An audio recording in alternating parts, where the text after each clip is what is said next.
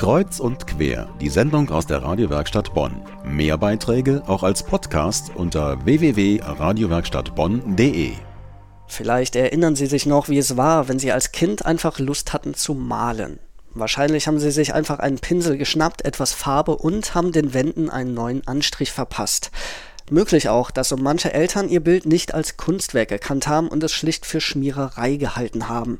Doch genau um diese ursprüngliche Freude und die Vision eines Bildes ging es im ersten Teil eines Kunstprojekts, das Mitte des Monats im Kulturzentrum Kult 41 in Bonn gestartet ist.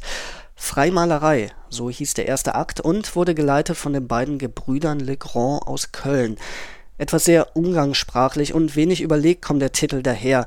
Furchts vor der Erleuchtung heißt das Ganze, doch genau um diese Unüberlegtheit und die pure Freude am Malen, am Kreativsein, unabhängig von korrekter Pinselführung oder Sprache, darum geht es bei der Freimalerei, wie einer der Brüder Jan Legrand erklärt darum ging es uns halt vor allem, dass die Leute einfach Spaß haben bei der Sache, einfach malen und sich gar nicht darüber die Gedanken schieben, dass sie jetzt da vielleicht was Tolles hinmalen oder so, sondern einfach nur malen und das, was ihnen gerade in, in den Sinn kommt zu malen.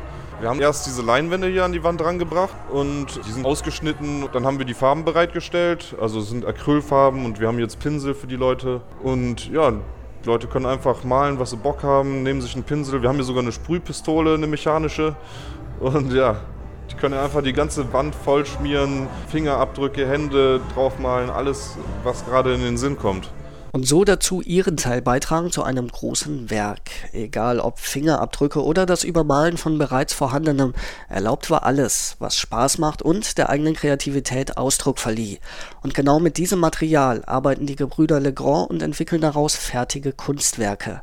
Visionäre Kunst nennt sich das, bei dem die beiden Legrands vor den Bildern stehen und ihren Gedanken, Empfindungen und Inspirationen freien Lauf lassen und versuchen zu erkennen, was sich denn hinter der Fassade verbirgt. Der äußere Schein sind die Malereien der Besucherinnen und Besucher, aber vielleicht verbergen sich dahinter Formen, Skulpturen, Gesichter oder auch Fabelwesen, die hervorgelockt werden können.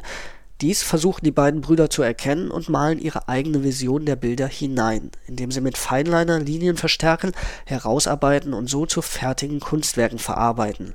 Kunstwerke, die alle Besucherinnen und Besucher des Kult 41 mit einschließt raus aus der Passivität, mitten rein in den kreativen Prozess des Kunstmachens und das ganz ohne Wertung.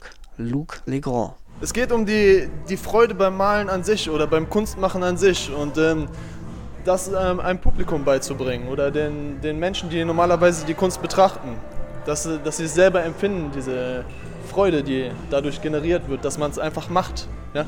Darum geht's. Jeder ist ein Künstler.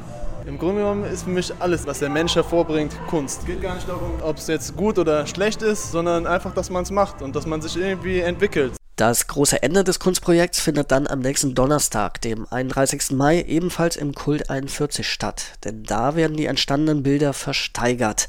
Mitbieten kann jeder, also schauen Sie doch auch vorbei. Los geht's um 19 Uhr.